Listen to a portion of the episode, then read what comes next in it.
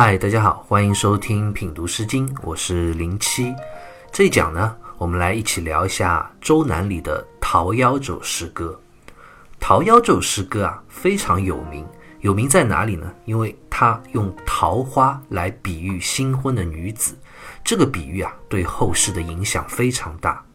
这是一首关于祝贺新出嫁的女生的这样一首诗歌。我们先来看诗歌的第一段。桃之夭夭，灼灼其花。之子于归，宜其室家。桃当然在这里指的就是桃树了。夭这个字呢，是少壮之意，是指富有生机的样子。所以在这里，夭夭指的就是正处于少壮时期的桃树，初长成，而且呢，充满了勃勃的生机。也正是因为充满了生机啊，所以它开出的花朵啊。就特别的鲜艳明媚。华这个字在这里通花朵的花，指的就是桃花。灼灼呢是指鲜艳明亮的意思。我们看灼这个字啊，它是火字边旁的，也更能让我们体会到那种阳春三月桃花艳红明媚，如同火焰一般的那种灿烂的感觉。年轻的女子啊，正值年少十多岁的样子。这是一个女生在人生中最美好的年华，就像充满了生机的桃花一样，美丽明目，让人眼前一亮。女生在最好的青春年岁里能够获得最好的爱情，这是古人美好的祝福。所以接下来说：“之子于归，宜其室家。”古人啊，描写女生出嫁用“归”这个字。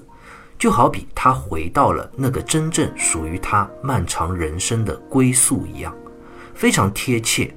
而“宜”这个字呢，方玉润在《诗经原始》里啊就解释说：“宜者，和顺之意。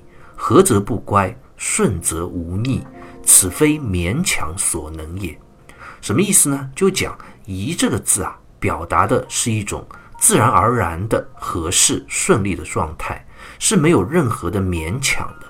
这样一位新婚的女子啊，她不仅外貌像桃花那样的明媚动人，她的内在内心呢也是非常的顺和静美的。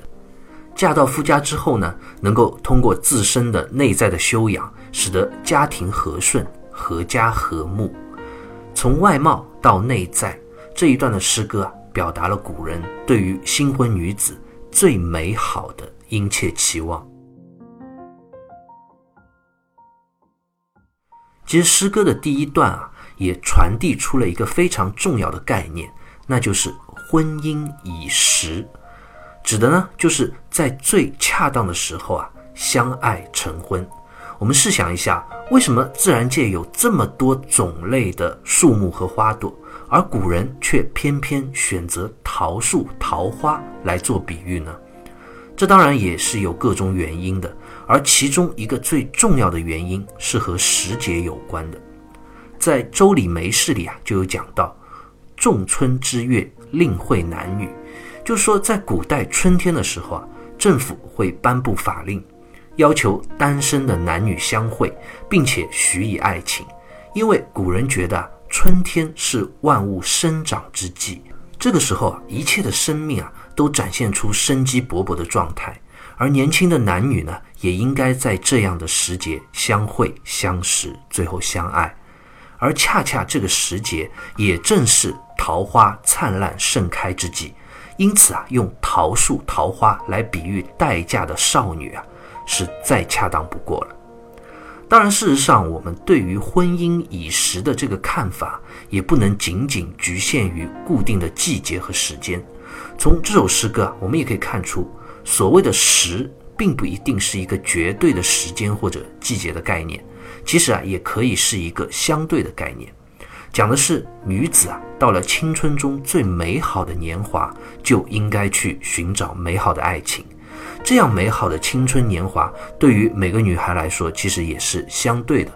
有些人可能在二十多岁，有些人可能在三十多岁，有些人可能年纪更大一点。当你遇到了那个真正对的人，你觉得你的状态是最适合进入婚姻的时候，你和他在一起，那就叫做婚姻已时。所以“婚姻已时”这个字啊，如果用我们现代的眼光来理解的话，可以把它改成“婚姻已人”。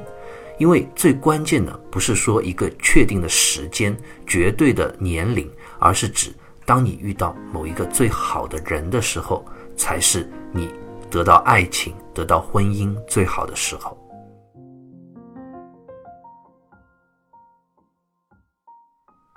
我们接下来再来看诗歌的后两段：“桃之夭夭，有逢其时；之子于归，宜其家室。桃之夭夭，其叶蓁蓁；之子于归，宜其家人。”桃树啊，这种植物其实很特别，在原野里啊，通常我们会发现这样一个特别有趣的现象，就是花开的越艳越美丽的植物啊。往往它的果实就会很小，甚至没有果实。这样的植物就好像是用尽了它所有的力量去绽放自己，而放弃了最后硕果累累的那种充盈的状态。但桃树呢，它却不一样。春天的桃花火红一片，艳丽明媚；而到了夏天结成果实的时候呢，也就是桃子，也是硕大充实、鲜美可口。所以古人就说啊：“繁花艳者显实，桃夭不然。春开夏结，其实多而味美。”讲的呢，其实也就是这样一个意思。那《桃夭》这首诗歌啊，接下来两段也就不单单是讲桃花了，而是要讲到它的果实和之后的枝叶繁茂了。接下来两段讲到有逢其时和其叶蓁蓁。讲的就是这样一种对于女子婚后殷实兴旺夫家家族的进一步的美好的祝福。有坟其实的这个坟字啊，指的就是果实硕大的样子。所指的呢，就是两方面的期望：一是新婚的女子啊，在嫁入夫家之后啊，为男方家族能够添丁添子，人丁兴旺以后啊，家里也会充满欢乐幸福和勃勃的生机。那另一方面讲的呢，就是新婚的女子啊，她能够充盈夫家，这种充盈的状态啊，是在家庭生活的各个方面能够成为家中得力的一员，能够啊让这个家族变得更加的充实丰满。这就好比桃树的果实那样，像桃子那样硕大可口。那最后讲到其叶蓁蓁，指的是希望新婚后啊，这位女子的家庭能够像。桃树那样的枝繁叶茂，永远充满生机和蓬勃发展。真真在这里就是指枝叶茂盛的样子。所以啊，我们也可以明白，其实诗人啊用桃树来比喻新婚的女子，当然不只是希望她如同桃花那样艳丽明媚，更希望她在婚后能够像桃树那样结成丰硕鲜美的果实，充实兴盛家庭。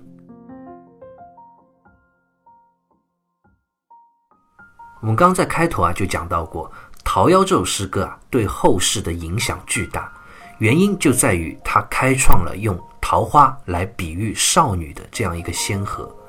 这样的比喻实在是非常的贴切形象，因为桃花是艳丽灿烂的，又有着郁郁的生命力，以至于之后几千年的中国文学里啊，桃花和少女之间啊变成了一个固定而紧密的文学搭配。